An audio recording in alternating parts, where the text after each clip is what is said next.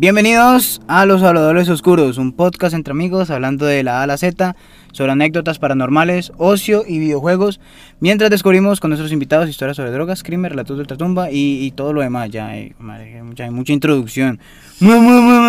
Ya. Eh, bienvenidos a la sección de Curiosidades Oscuras, una sección en la cual les contamos historias no tan comunes y noticias no tan pantalleras. En el día de hoy no estoy solo, estoy otra vez acompañado con el Parra. Nuevamente, bienvenido. Amigues. Amigues. Inclusivo. Inclusive. Inclusive. En el día de hoy les traemos la historia de la maldición de los principales edificios de España y las historias reales detrás de sus fantasmas. Recuerden que el link de las historias eh, y de donde estamos sacando las fuentes los dejo en la descripción del capítulo y en las publicaciones que haga sobre el mismo. Ahora, empecemos. El primer edificio se llama El hombre sin rostro de la Casa Cervantes Vélez. Esos españoles sí que les gusta poner el, los nombres largos, pero larguísimos. Pues parra, si es un man sin rostro, entonces ¿cómo le dicen? ¿Qué qué? Ah, en España, en, en, en- Pues sabes que hay una historia más o menos parecida de un man en... ¿En dónde es que era? En España. No, no, no, no, no. En Estados Unidos un man que le llaman Charlie No Face. O sea, Charlie pero No Face. sencillo, Charlie No Face. No tiene Pe- cara. Pero en cambio en español, la versión en español es El hombre sin rostro de la casa Cervantes Vélez. pero, bueno, la cosa es que el man de verdad existió. Y la cosa fue que eh, ¿Y cuando cómo era niño... respiraba? ¿Y cómo comía? No, pues sabes que, pero tira, eh, cuando, cuando era niño, unos cables de alta tensión le tocaron la cara Ay, y se achicharró todo ese hijo de madre y quedó todo derretido, derretido. Y quedó todo destruido ahí, pero pues eh, quedó como el huequito de la nariz y el huequito de la boca y ya por ahí comía. Y, y entonces respiraba. estaba ciego y sordo. Ciego, ciego. Y sordo Pero- no, sordo creo que sí puede escuchar, pero ciego sí. Creo que estaba ciego, algo así. Y terminó, pero o sea, la historia es que, que solamente era un tipo sin rostro que sufrió Pues un sí, accidente pero ese horrible. man, o sea, el man lo o era toman un tipo como... sin rostro que sufrió un accidente horrible y le hacía cosas malas a la gente. No, solo era un man buena gente que ponía a tomar cerveza con la gente del pueblo y ya. Y, y era no como la tenía atracción rostro. principal. Y no tenía Ah, jue rostro. madre, pero sería interesante tomar con él, ¿no? ¿No pues te ya está gustaría? más muerto, pero pues. ese marica fue como de por allá 1920 y algo. eh. Uy, Dios mío. Pero pues sí, eh, creo que en otro podcast que escuché. Venga, ahí está, mira, para que vayan. Eh, ese man lo sacaron. Yo sí me escuché ese capítulo de La Hora Más Oscura. El de lo Publicidad mexicano. gratis. Ahí ya publicidad gratis. ¿no? La hora más oscura ya sabe, ya sabe para que nos hagan publicidad gratis también. No mentira, ya. Empecemos. Las llamas que han con su... Ay, no, espérate, ya. Eh, era la, ¿Cómo es que era la casa del hombre sin cara? Yo no sé qué. Rostro mire. Cervantes. Eso, listo, mírala. Póngale cuidado, parro. Póngale cuidado. Quizás durante las visitas teatralizadas a la casona, en las que el autor de El Quijote estuvo alojado en los tiempos en que era recaudador de Hacienda, el turista no pueda ver más que un típico patio andaluz de una casa noble en la que los romanos dieron en llamar Bélix Malaca, Valle de Málaga. Es por la noche cuando, según cuentan los trabajadores, los sonidos y las visiones inexplicables rondan entre las arcadas. Todo comenzó, dicen los relatos populares, tras unas obras de mejora y refuerzo de los cimientos del pozo de 1985. La leyenda se hizo fuerte cuando un grupo de empleados de los servicios de limpieza decidieron emprender en 1994 una huelga a modo de encierro en el palacete. Hacia las 9 de la tarde, o sea, allá es tarde, aquí es noche ya. Una vez que colocaron sus cosas, uno de ellos oyó un ruido extraño en el patio y los pasos de alguien que llevaba la ropa mojada. Imaginaciones mías, pensó. Al poco, el sonido se hizo más intenso ¿Quién era el que no le gustaba la, la- el sonido de las medias mojadas? Yo no sé. ¿A quién? No sé, normal. ¿Qué, qué, ¿A ¿No quién eras vos? Cristian, que no te gustaba el sonido de las No, medias mojadas porque te hablando. recordaba algo pegajoso? ¿A vos te cuesta comer el chop suey? Ajá. China. Ah, te recuerda el humus. A Parra, por si algo a Parra le encanta el humus. Alguna vez gente quería ver y le hizo, si quiere mandar algo a Parra, mándale un poco de humus. Pero humus así en cantidades para que se lo pueda restregar así en la cara. Se los agradecería desde lo más profundo de mi. De mi. a- De mi ¿Qué amor. De mi amor. ¿Que, que, que lo hicieran? Que no lo hicieran. Eso es que sí lo hagan. Ese es, de la- es un chico difícil, pero no imposible. Mm. Dale, pues, Bueno, a ver. Al poco, el sonido se hizo más intenso y al asomarse vio la figura de un hombre sin rostro junto a una de las columnas del patio. Enseguida se encontró la historia trágica que daría significado al suceso. Hace más de 200 años, un hombre que vivió en la casa cayó al pozo de noche, que se asomó para sacar agua. Era tan estrecho que no pudo darse la vuelta y murió ahogado. Uy, no, qué muerte tan. Pero y ese pozo que O está súper chiquito. O sea, era un pozo así re angostico y claro, el man cayó así de cabeza y luego no se pudo dar la vuelta. O sea que murió ahogado y así y patada abajo, arriba. patada arriba. Uy, no, qué muerte tan asquerosa. A ver, cuando lo encontraron tenía el rostro deformado por las contusiones, azulado por el ahogamiento e hinchado por el agua. No, madre, está jodidísimo. Tan terrorífico era su aspecto que decidieron taparlo con una bolsa de tela negra, o sea, una bolsa de basura. El hombre sin rostro había quedado encerrado en la casa. Tras ser liberado por las reformas en el pozo de los años 80, vaga por las estancias y el patio arrastrando sus propias ropas mojadas. Y sonando. Así todo.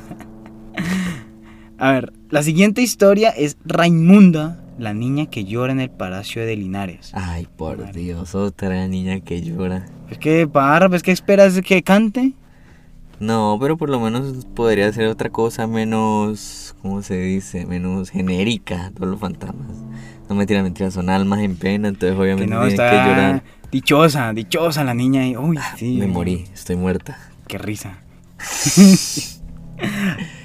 De la felicidad al horror. Según la leyenda, pasaron solo unos pocos años en este palacio neobarroco de inspiración francesa, en plena plaza de Cibeles de Madrid, construido por José Murga, eh, para la murga que usted mete, y Reolit. Mm, antes de, que, antes de que usted hable, el rey de la murga, el rey de la parla, de la labia, lo tienen, ¿cómo es que, cómo es que les dice, mejor dicho, para amarrarlos, mis queridos oyentes, radioescuchas, cómo están, cómo se encuentran? deliciosos que ya- Ajá, así que qué hermosos, qué deliciosos, o sea, y ya se nota quién es el que tiene la parla mayor ahí. Es que la parla mayor, eso, eso me pasa por ser buena persona, pero bueno. Mm, A ver, por José Murga y Reolit, hijo de una rica familia vasca que había hecho fortuna en Cuba, y su mujer Raimunda de Osorio y Ortega, eh, vea, penita, familia suya. familia,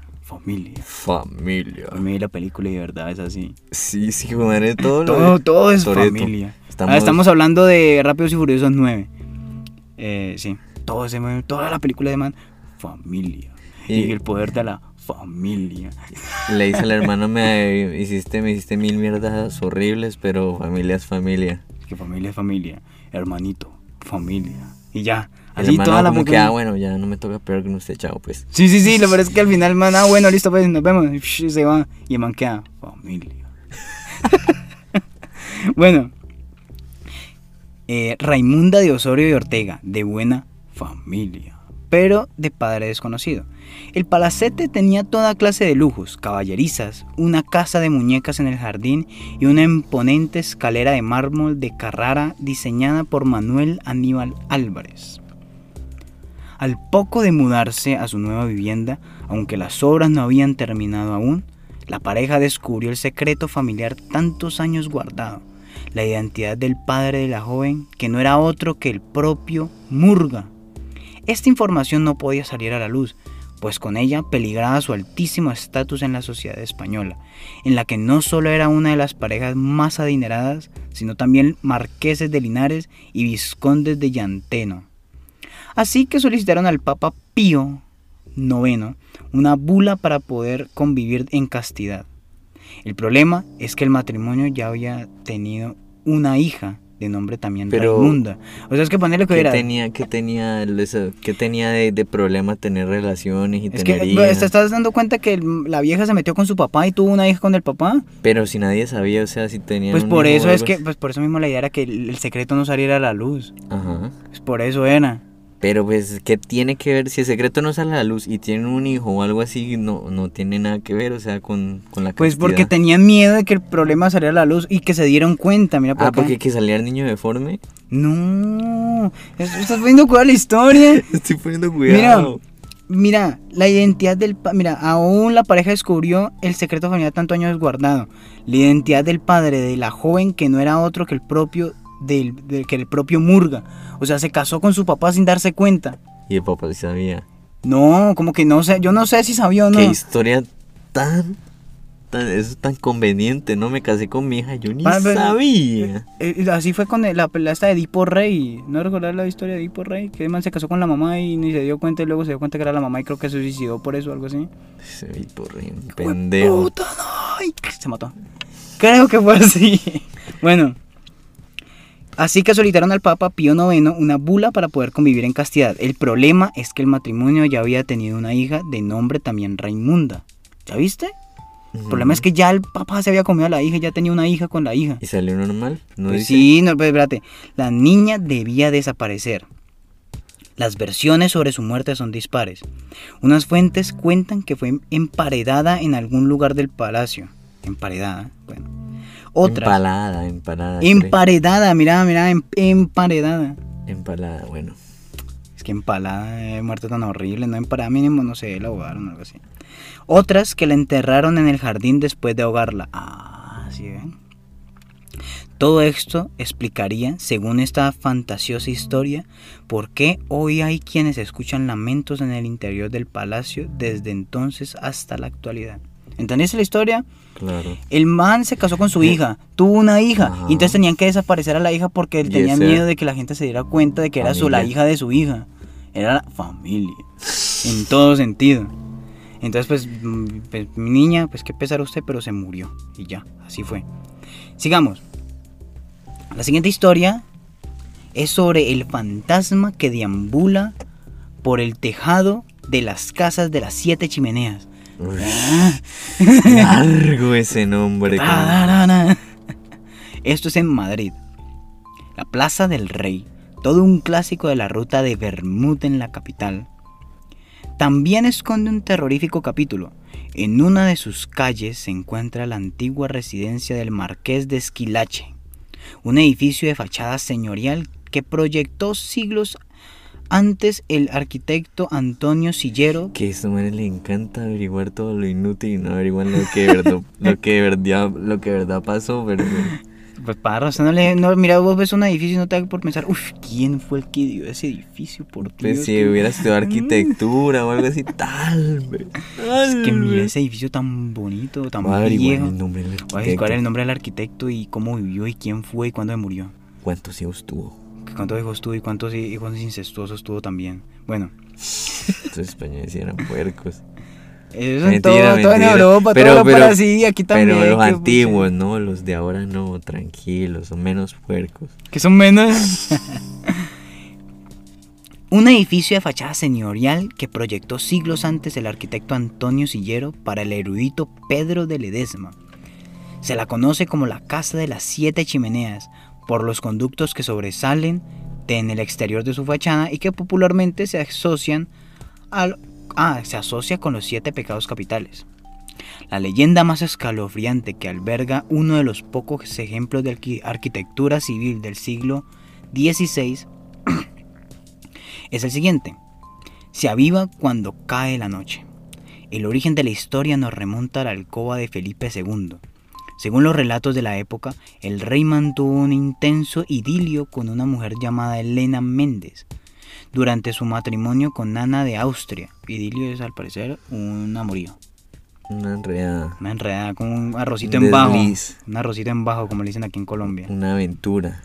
Una aventurita, eso no pasa nada. Eso es bueno para reforzar la relación. Mm, sí, queridos, queridas oyentes y, o- y no sé si Cristian en un futuro, no mentiras Cristian, yo quiero creer que mm, si te van a gustar las mujeres hasta el fin de los tiempos, pero queridas oyentes, eh, oye, oyentas, Oyenta. lo que sea, eh, ya saben que Cristian no va a ser tan buen esposo. Este madre. Y con el capítulo anterior, tan buen papá tampoco. Eh, a ver. Durante su matrimonio con Ana de Austrias. Perro. que quiso cortarlo de raíz desposando al amante de su marido con el capitán Zapata. Además, para evitar tentaciones, el monarca debía establecer el dominio conyugal de la nueva pareja lejos del palacio, en esta vivienda histórica del barrio de Chueca. El conjuro de la distancia no funcionó. Y las relaciones extramatrimoniales matrimoniales continuaron hasta que Elena fue encontrada muerta en extrañas circunstancias. Espérate, ¿Elena era la moza o era la esposa? Ah, no, Ana es la esposa, ok. Elena era la moza. Elena era la moza, ok, listo. La teoría inicial era que había muerto de pena tras perder a su marido en la guerra. Espérate, ¿qué? La teoría inicial de que había muerto de pena tras perder a su marido en la guerra se desmoronó cuando los sirvientes afirmaron haber visto marcas de cuchillo por todo su cuerpo. En el transcurso de la investigación, para determinar la verdadera causa de su muerte, el cuerpo sin vida de Elena desapareció. A pesar de la exhaustiva búsqueda, fue imposible encontrarla y corrió el rumor de que fue su padre quien la enterró sin ataúd en el jardín, antes de ahorcarse él mismo en el patio de la casa. Desde entonces, varias personas afirman haber visto a la mujer vestida de blanco. Obvio, tenía que estar vestida de blanco. Como siempre. ¿Qué otro color va a estar vestido de un muerto de blanco? Vestida de blanco vagar por el tejado, con una antorcha en la mano que señala al alcázar donde vivía Felipe II. ¿Y ¿Qué tiene que Esta- ver Felipe II en la historia? Felipe II era el man, era el mozo, pues era el man que tenía la Ah, esposa. Bueno, bueno, ya. No, parroso. Ya, ya, es que para los nombres soy muy malo. Bueno, el mozo. El, no, el mo- la moza era ella. No, el, sí, pero, o sea, el, el, el amante, pues. El amante esposo, bueno, sí. Esta historia cobró fuerza en el siglo XIX durante las reformas del edificio como sede del Banco Castilla, cuando apareció el esqueleto de una mujer con siete monedas de oro en la mano. Dicen que son las mismas que el monarca mandó a Elena y Zapata en símbolo de arras y con las que su padre la enterró en el jardín de la casa. Uy, pero esos obreros eran muy Tan, tan, honestos, tan. ¿no? Esos obreros No, eran mínimo- bien honestos para encontrar ese esqueleto con siete monedas de oro. ¿Usted cree que yo soy obrero bien jodido que me están pagando una miserableza y no me cojo esas malditas monedas para mí? Ah, es que, que- ¿cuáles artilugios arquitectónicos ni qué hijo de madre? Pásame las monedas y dame No, mi pero plata. no te daría miedo. ¿Por qué? Puta, porque es un muerto, yo no le quito cosas a un muerto. Ay, yo se lo quito, ¿no? Esos, obre- esos obreros andan con maletines rosados de Barbie, toman Coca-Cola con pan. Los de Hello Kitty ahí. Los de Hello Kitty, imagínate que unas- por unas monedas y un esqueleto. Y unas ¿no? monedas de Ay, oro. Encontré un esqueleto ya. eh, Monedas no, oro no, no, artilugios nada. Nada, nada, no, Sí. señor. Ahí está su esqueleto, tome mierda. ¿Este Parra sí ven? Bueno, yo podré hacer todo lo que quieran, pero Parra es un deshonesto. Deshonesto. Deshonesta. Antes dije honestidad, dije que me las No, llevaría. Por eso, usted haría lo incorrecto. Los obreros hicieron lo Oh. correcto. Ahí está. Oh, Ahí ¿quién, está, sabe si, quién sabe si sí lo hicieron o, O si- quién sabe que tal que encontraron como 100 monedas, digamos, no, pues no. Dejémosle siete. como- Dejémosle siete como pa- a los siete pecados capitales. Me parece la más, me parece mejor tu historia, Cristian. Que las siete, ah, claro, habían siete chimeneas. Uy, claro, dejémosle siete El moneditas. misticismo, el y llevémonos-. Además que también me, me suena raro, ¿no? Porque era como una especie de, de- de paguito hecho por el rey, Ujú. como, como un regalo de bodas, pareciera, ¿no? Imagínate un pinche rey dar siete monedas, toma tus siete monedas de mierda, y ya. Yo creo que tal vez sellaron el resto. Claro, Uh. encontraron eso y la dejaron ahí tirada. No, no fue, solo eran siete. Y eso que mínimo encontraron menos, pero pues la historia la hizo para que fuera más interesante. Ahora, gente querida, bella y deliciosa. Eso, eso, lamponé. Parla, charla, perro. y fiel. Puta. Muchas gracias por escucharnos un día más. Eh, quedaron muchas, varias. O sea, creo que, a ver, apenas hicimos tres. Y son nueve. Así que mañana haré la segunda parte de historias de los edificios de España, porque son nueve edificios de España que tengo, que tenemos. Así que mañana continuaré con esta sección. Espero que les haya gustado el capítulo de hoy. Muchas gracias por escucharnos y por el apoyo que nos están dando. Recuerden seguirnos en nuestras redes sociales. Recuerden en dónde, en dónde. En Twitter como Habladores Los y en, Instagram como Habladores Oscuros Podcast. Recuerden también que los links para que puedan escuchar este capítulo, bueno, ya lo están escuchando, entonces pues no. Pero pues ya saben, por favor, eh, si les gustan los capítulos, riéguenlos, expándalos, pásenlo también a sus mozas y mozos para que ellos también lo puedan escuchar. Muchas gracias. Y no se olviden de tirar parla, no se olviden de ser como su señor presentador, locutor cristiano y fiel. Perros. Muchas gracias y hasta mañana.